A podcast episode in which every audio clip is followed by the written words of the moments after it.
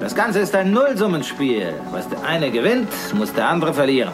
Wenn man erst drauf kommt, sobald es im Wall Street Journal steht, wird es mit Sicherheit zu spät sein. Und jetzt hört mir zu, hört mir genau zu. This is a five train. The next stop is Wall Street. Investment Briefing, das Update von den Finanzmärkten. Hallo ihr Lieben, willkommen zurück zu einer wieder normalen Folge, nachdem es ja letzte Woche unsere Sonderausgabe von der Pioneer One gab. Ich bin Anne Schwed, eure Geld- und Finanzmarktexpertin mit wie immer allen wichtigen Insights rund ums Thema Geldvermehrung. Diese Woche war echt richtig durchwachsen an der Wall Street. Die Berichtssaison ist so richtig in Schwung gekommen.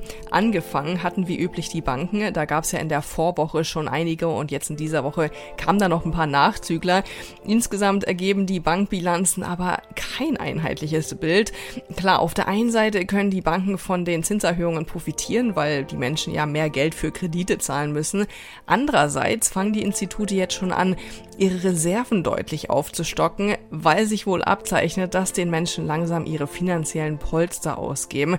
Also die sehen wohl doch eine leichte Rezession am Horizont und bereiten sich schon mal darauf vor.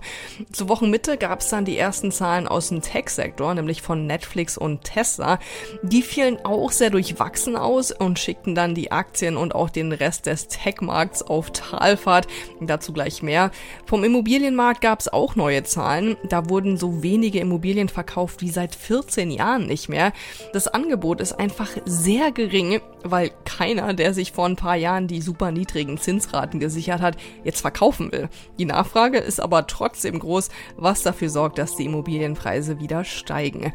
Trotzdem, es gibt auch was Positives. Der Dow Jones konnte jeden Tag zumindest ein bisschen zulegen und hat damit eine Gewinnserie von 10 Tagen am Stück hingelegt.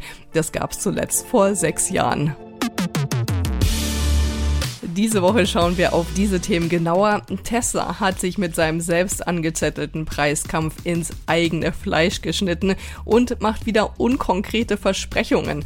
Ich analysiere mal, ob der Einstieg sich jetzt lohnt nach dem großen Wertverlust der Aktien dieser Woche. Und wir hören natürlich auch Elon Musk. You know, you see a lot of AI companies, why can't they make a software driving car? Because it's harder. That's why.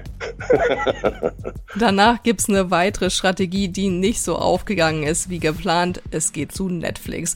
Das Geschäft wieder mehr anzukurbeln hat nur so halb geklappt. Die Zahlen blieben hinter den Erwartungen zurück.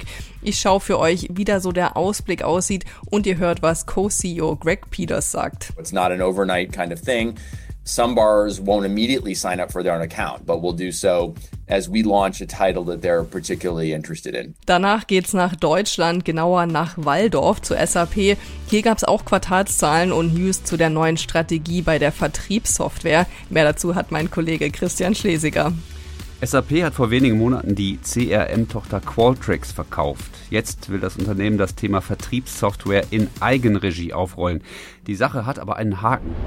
In der Community Corner beantworte ich euch diesmal die Frage, die ihr diese Woche am häufigsten gestellt habt, nämlich wo kann man denn diese passive Optionsstrategie, die ich euch letzte Woche vorgestellt habe, traden? Das sind unsere Themen heute. Die komplette Ausgabe hört ihr aber nur als Teil unserer Pioneer-Familie. Wenn ihr noch nicht mit dabei seid, dann testet uns doch mal. Für alle, die neu an Bord kommen wollen, gibt's noch ein besonderes Angebot. Schaut einfach mal auf thepioneer.de, meldet euch an und dann könnt ihr hier direkt weiterhören und jede Woche neue Insights mitnehmen.